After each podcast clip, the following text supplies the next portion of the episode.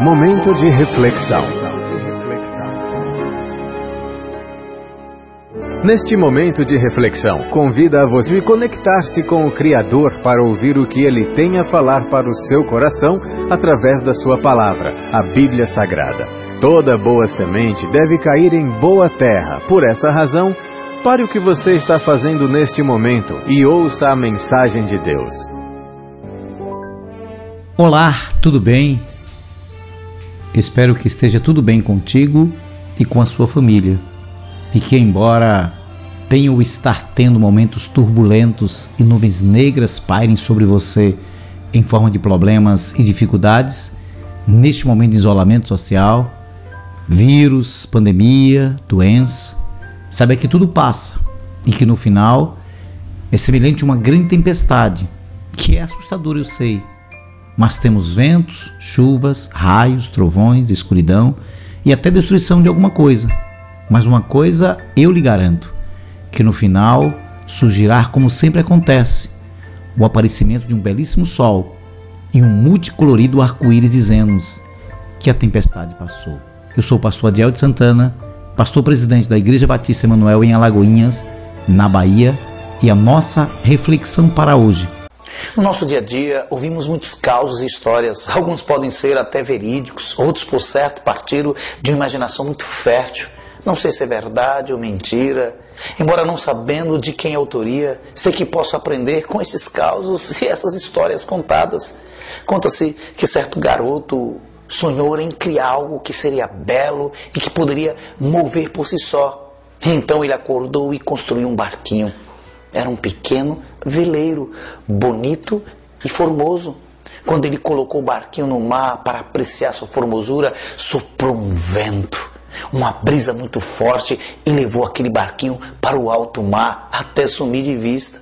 Entristecido, o garoto retornou para sua casa.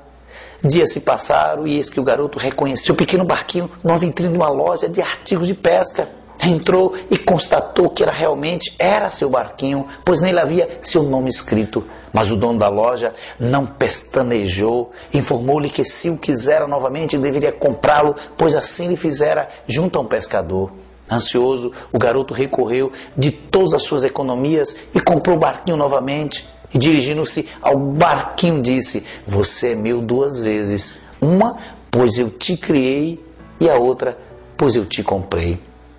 Efésios capítulo 2, versículo 8 e 9 nos diz: Porque pela graça sois salvos, isso não vem de vós, é dom de Deus, não vem das obras para que ninguém se glorie. Isto foi o que Deus efetuou por nós, nos criou e nos resgatou com o sacrifício perfeito de Cristo Jesus, nosso Senhor, na cruz do Calvário. Saiba que você é um sonho de Deus, você é muito importante para Ele e fora dele não há salvação. Que Deus continue te abençoando juntamente com a sua família, com toda sorte e bênção nas regiões celestiais. Em Cristo Jesus, nosso Senhor. Amém.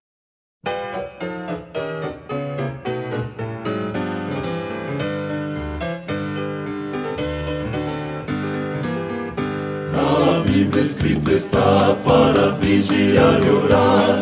E sabe o momento em que Cristo vai voltar. Fiquemos, pois, alertas como manda o Senhor, não surpresos ao vir o Redentor. Ele vem, vem, vem, sim, vem, logo vem. Esta pátria quero conhecer, na cidade que João viu, breve quero